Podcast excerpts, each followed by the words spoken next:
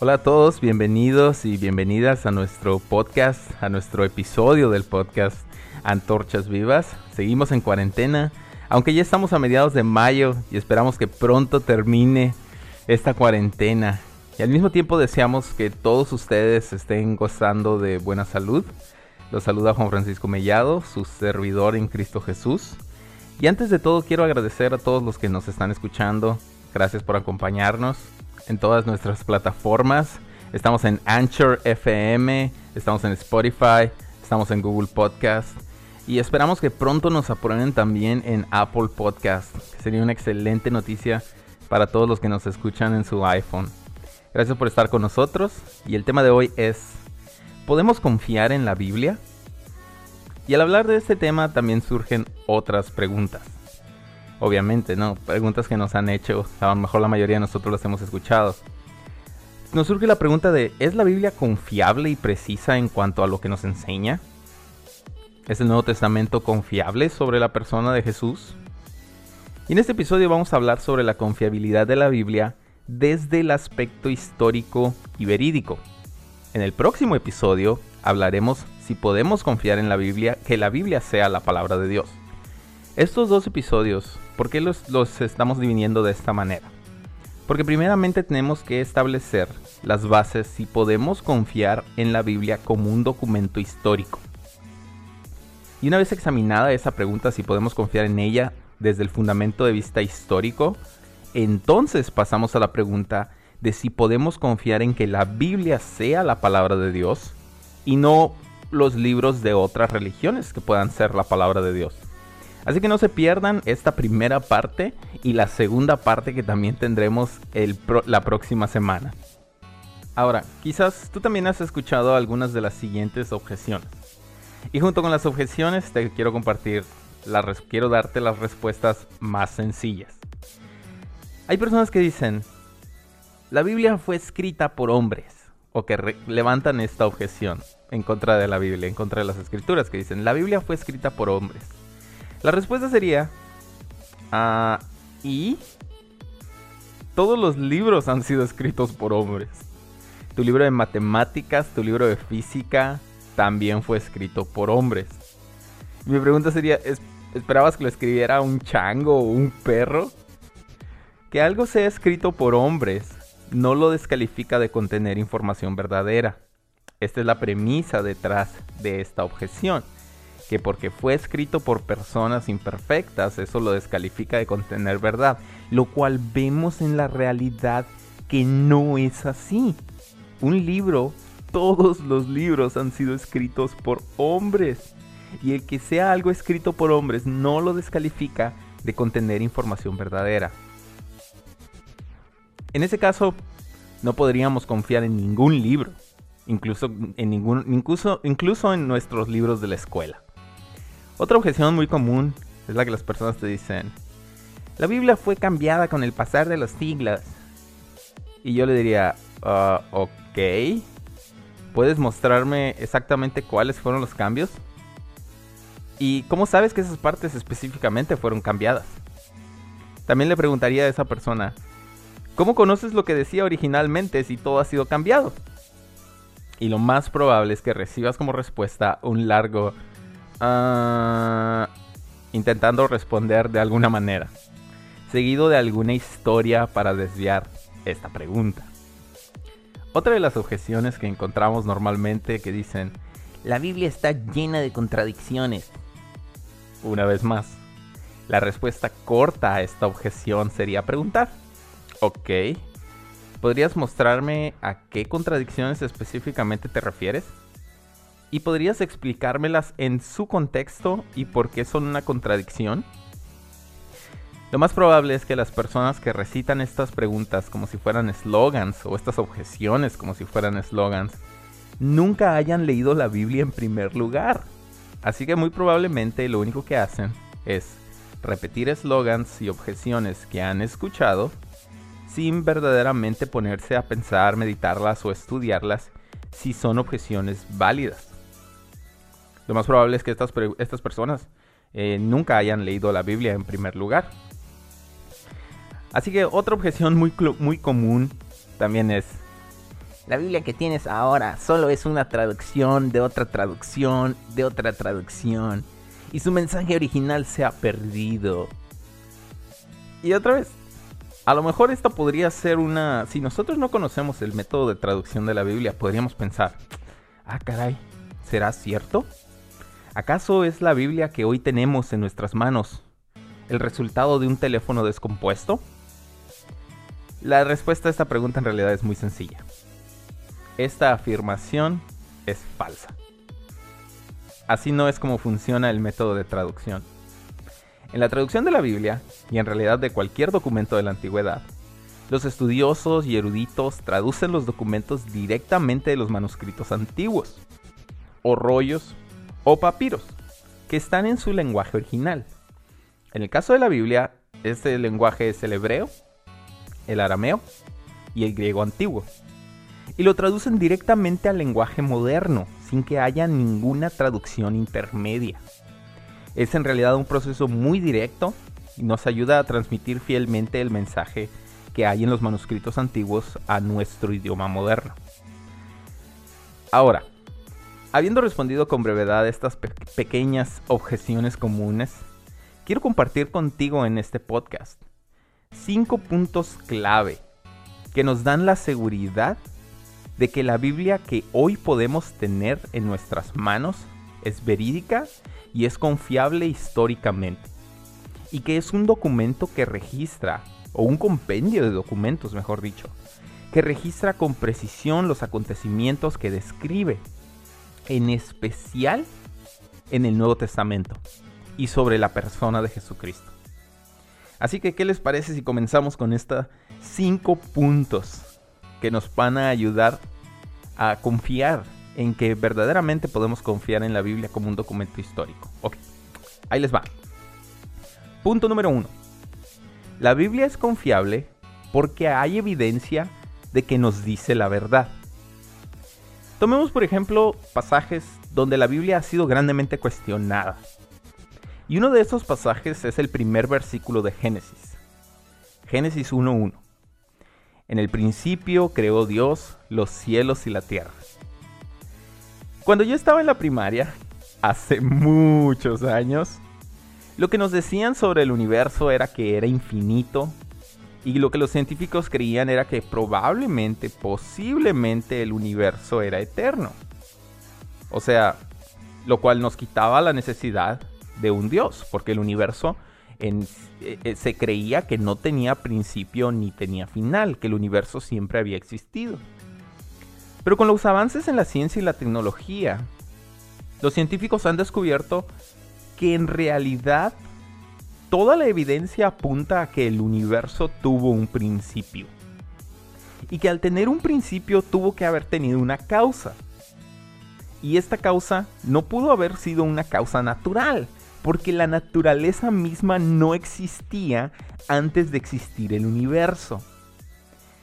Así que hoy tenemos evidencia científica que el universo, o lo que llamamos universo, el espacio, tiempo y materia, requieren una causa que lo traiga a la existencia, que, esté, que la causa esté fuera del tiempo, fuera del espacio y fuera de la materia. En pocas palabras, esta causa, este causante del universo, tendría que ser algo eterno, inmaterial y fuera del espacio. Y aparte, esta causa tiene que ser personal, o sea, tiene que tener atributos de persona. ¿Por qué? Porque algo exclusivo para los seres personales es la capacidad de efectuar decisiones. Pero ¿por qué dicen esto? ¿Por qué consideran de que tendría que ser un ser con la capacidad de decidir? Porque para que algo pase de un estado de no existencia a un estado de existencia se requiere la decisión de un ser inteligente. Y sobre todo un ser poderoso, hablando del universo, para traer todo el universo a la existencia. En otras palabras, lo que los científicos llaman esta primera causa es exactamente lo que nosotros conocemos como Dios. Ahora, si el milagro más grande que registra la Biblia, si el primer versículo de la Biblia, Dios trayendo en existencia todo el universo, Si el primer versículo de la Biblia que habla del origen del universo es verdadero, entonces todos los demás versículos son al menos posibles.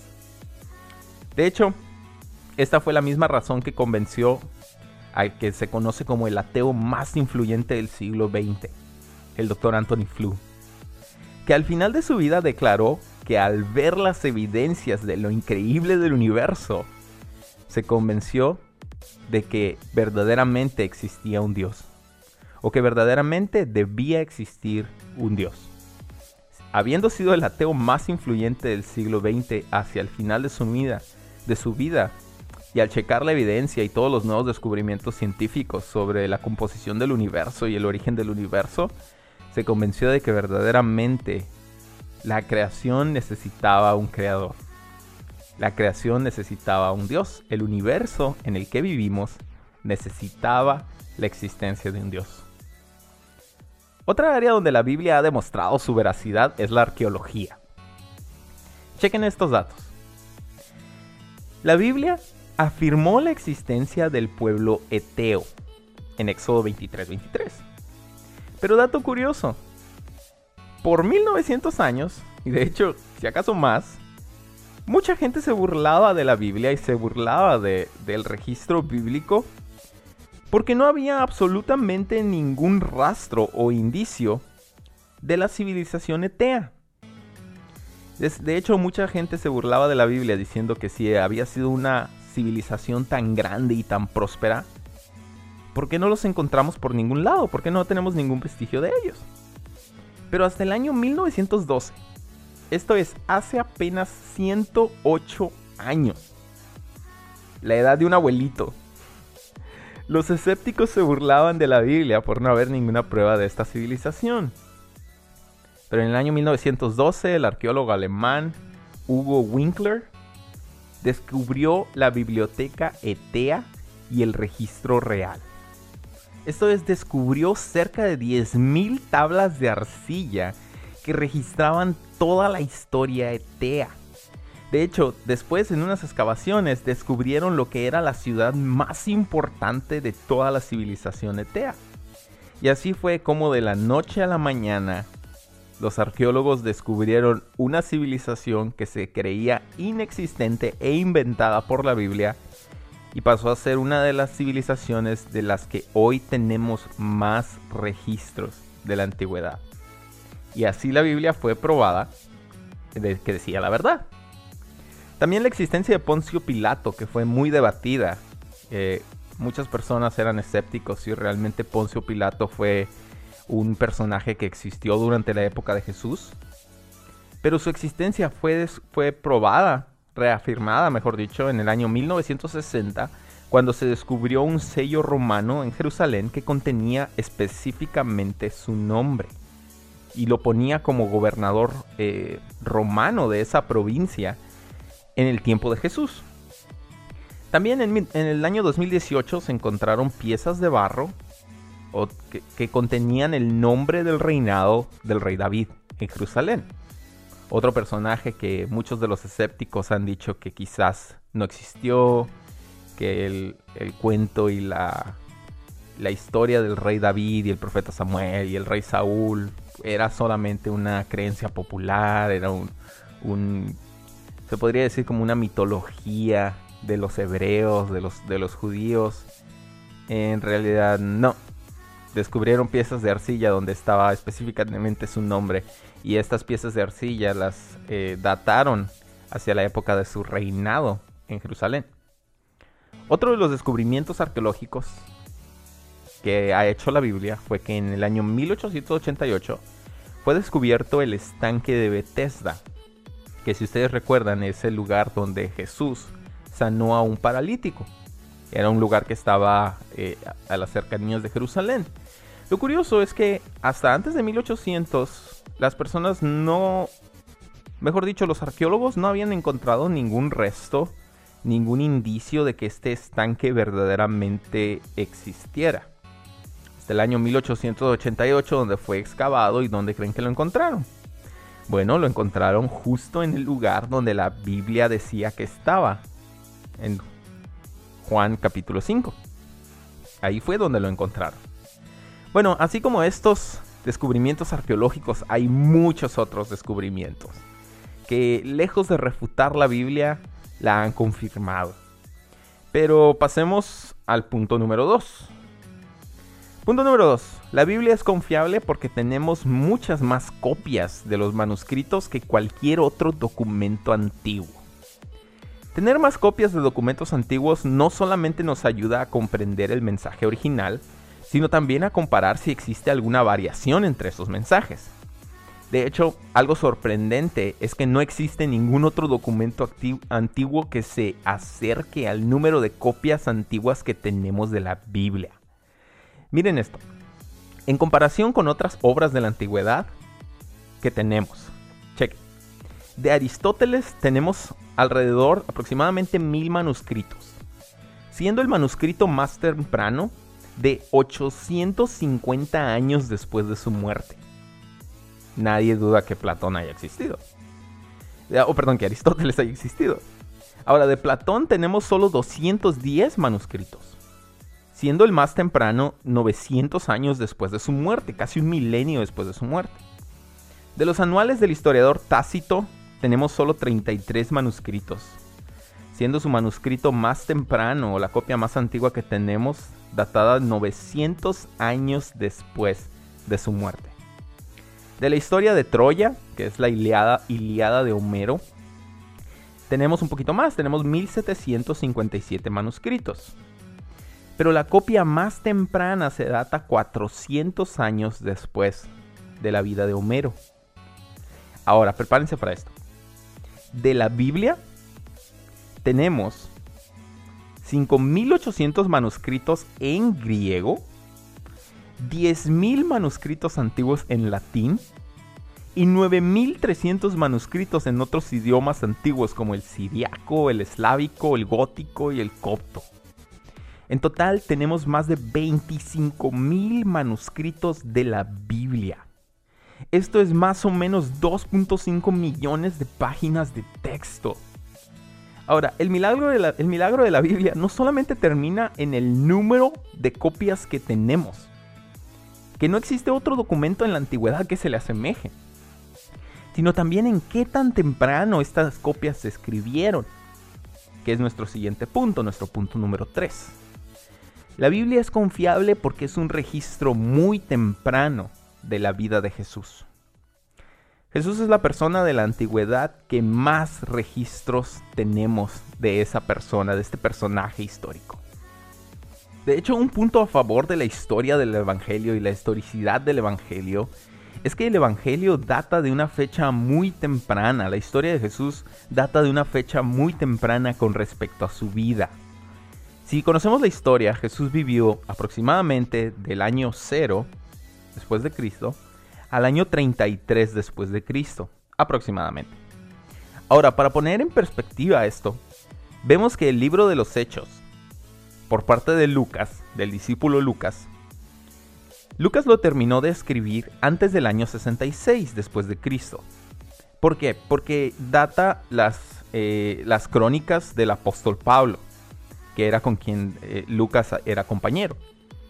Pero ¿por qué decimos que se terminó de escribir antes del año 66? Porque el, el libro de los hechos de Lucas no registra la muerte del apóstol Pablo y nosotros sabemos por la historia secular que más o menos en el año 66, entre el 64 y 66 después de Cristo, era la fecha, fue, fueron los años en los que decapitaron al apóstol Pablo.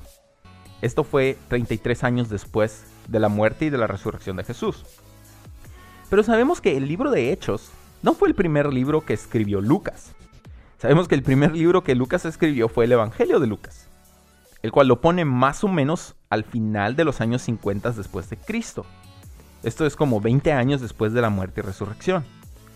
Pero Lucas no fue el primer evangelio que se escribió. Antes de que se escribiera el evangelio de Lucas, nosotros sabemos que se escribieron el libro de Mateo y el libro de Marcos. Por lo cual estos evangelios se ponen alrededor de los años 40 a 50 después de Cristo. Pero antes de los evangelios, antes de las biografías de Jesús, sabemos que Pablo ya había escrito sus cartas a la iglesia con toda la doctrina cristiana de la muerte y de la resurrección de Jesús. Y esto es alrededor del inicio, esto pone las cartas de la iglesia alrededor del inicio de los años 40 después de Cristo. Esto quiere decir que en menos de 18 años, de 18 a 20 años, ya estaban circulando los documentos antiguos sobre la vida de Jesucristo. Mucha gente que vio y tocó y checó y leyó estos documentos eran personas que vieron y conocieron a Jesús. Fueron personas que lo conocieron como testigos oculares. Y a lo mejor no se nos hace algo tan impactante, ¿no? Decir 18 ah, a 20 años después, no es tan temprano. Pero bueno, comparémoslo con otros personajes de la antigüedad. Comparémoslo con Alejandro Magno. Nadie se discute, nadie se... Eh, nadie duda de que haya habido la existencia de Alejandro Magno, el emperador de, eh, griego que conquistó todo el mundo conocido, más o menos para sus 30 años. Alejandro Magno murió en el año 330 a.C. La biografía, el documento más cercano que tenemos de él, chequen esto. El documento más cercano que tenemos de Alejandro Magno es de 400 a 450 años después de su muerte. Así que en, para estándares de personajes de la antigüedad, 18 a 20 años es nada. Hablando de documentos de la antigüedad que mencionan a Jesús.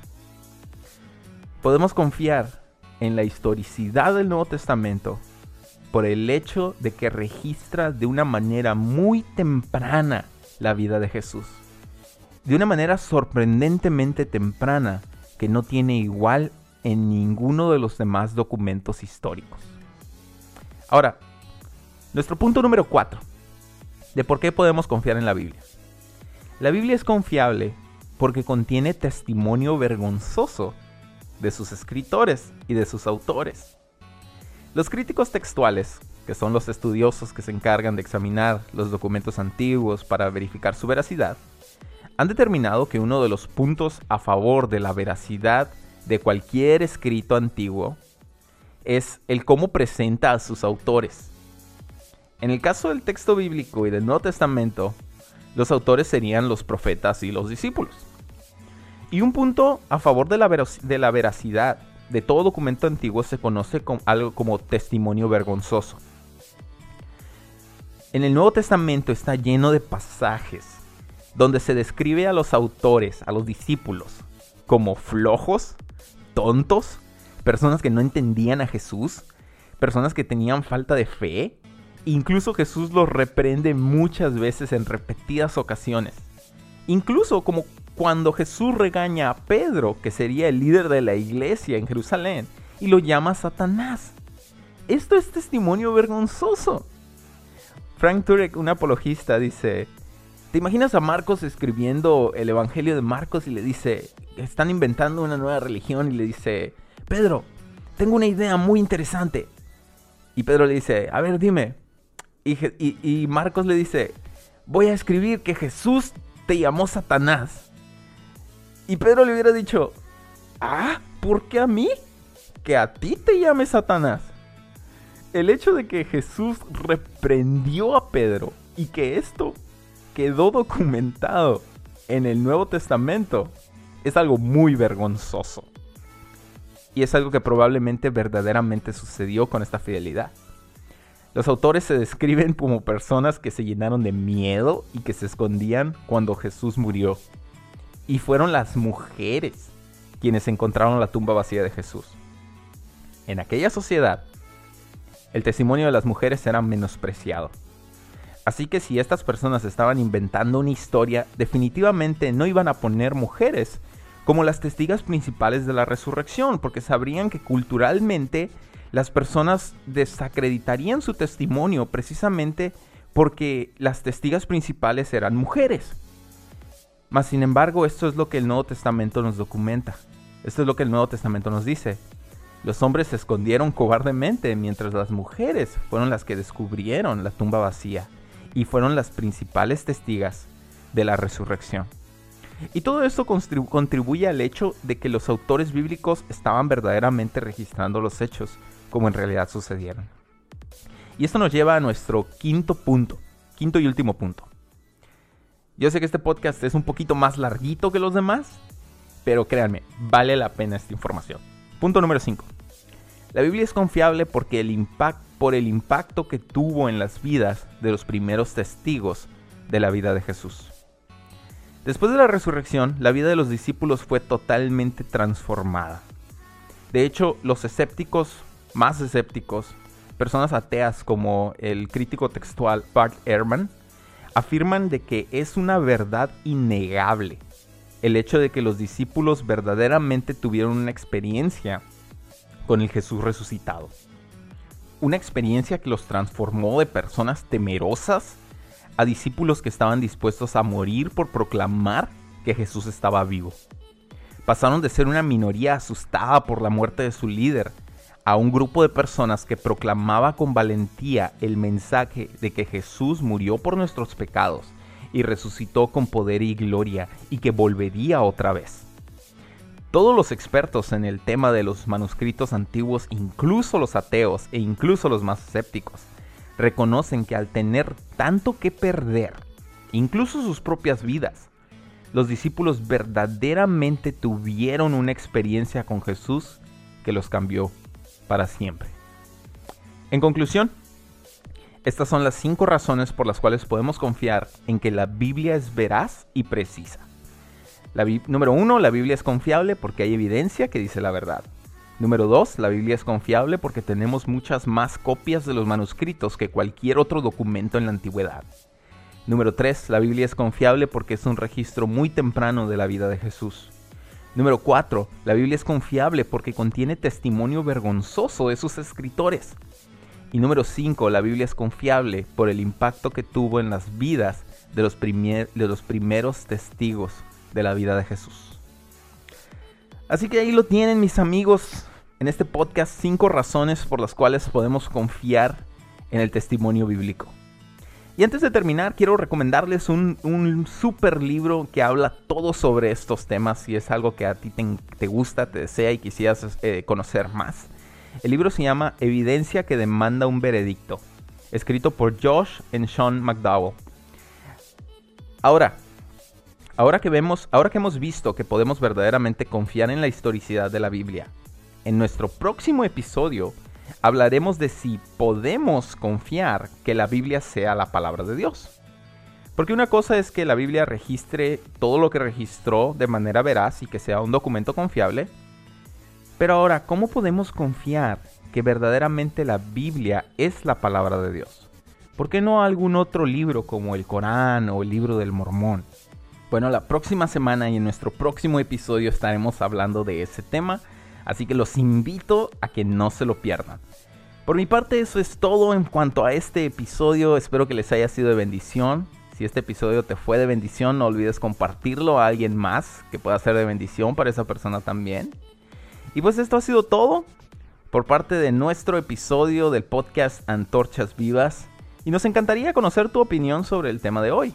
Si te fue de bendición, eh, escríbenos es más, si fue de bendición para al menos una sola persona, entonces ya nos damos por súper bien servido. No se pierda nuestra segunda parte la próxima semana. Síganos también en nuestras redes sociales, en nuestro Instagram estamos como arroba antorchas vivas, Facebook antorchas vivas. También puedes comunicarte con nosotros vía mensaje directo. Yo soy Juan Francisco Mellado, tu servidor en Cristo Jesús, y nos vemos en el próximo episodio. Dios los bendiga grandemente.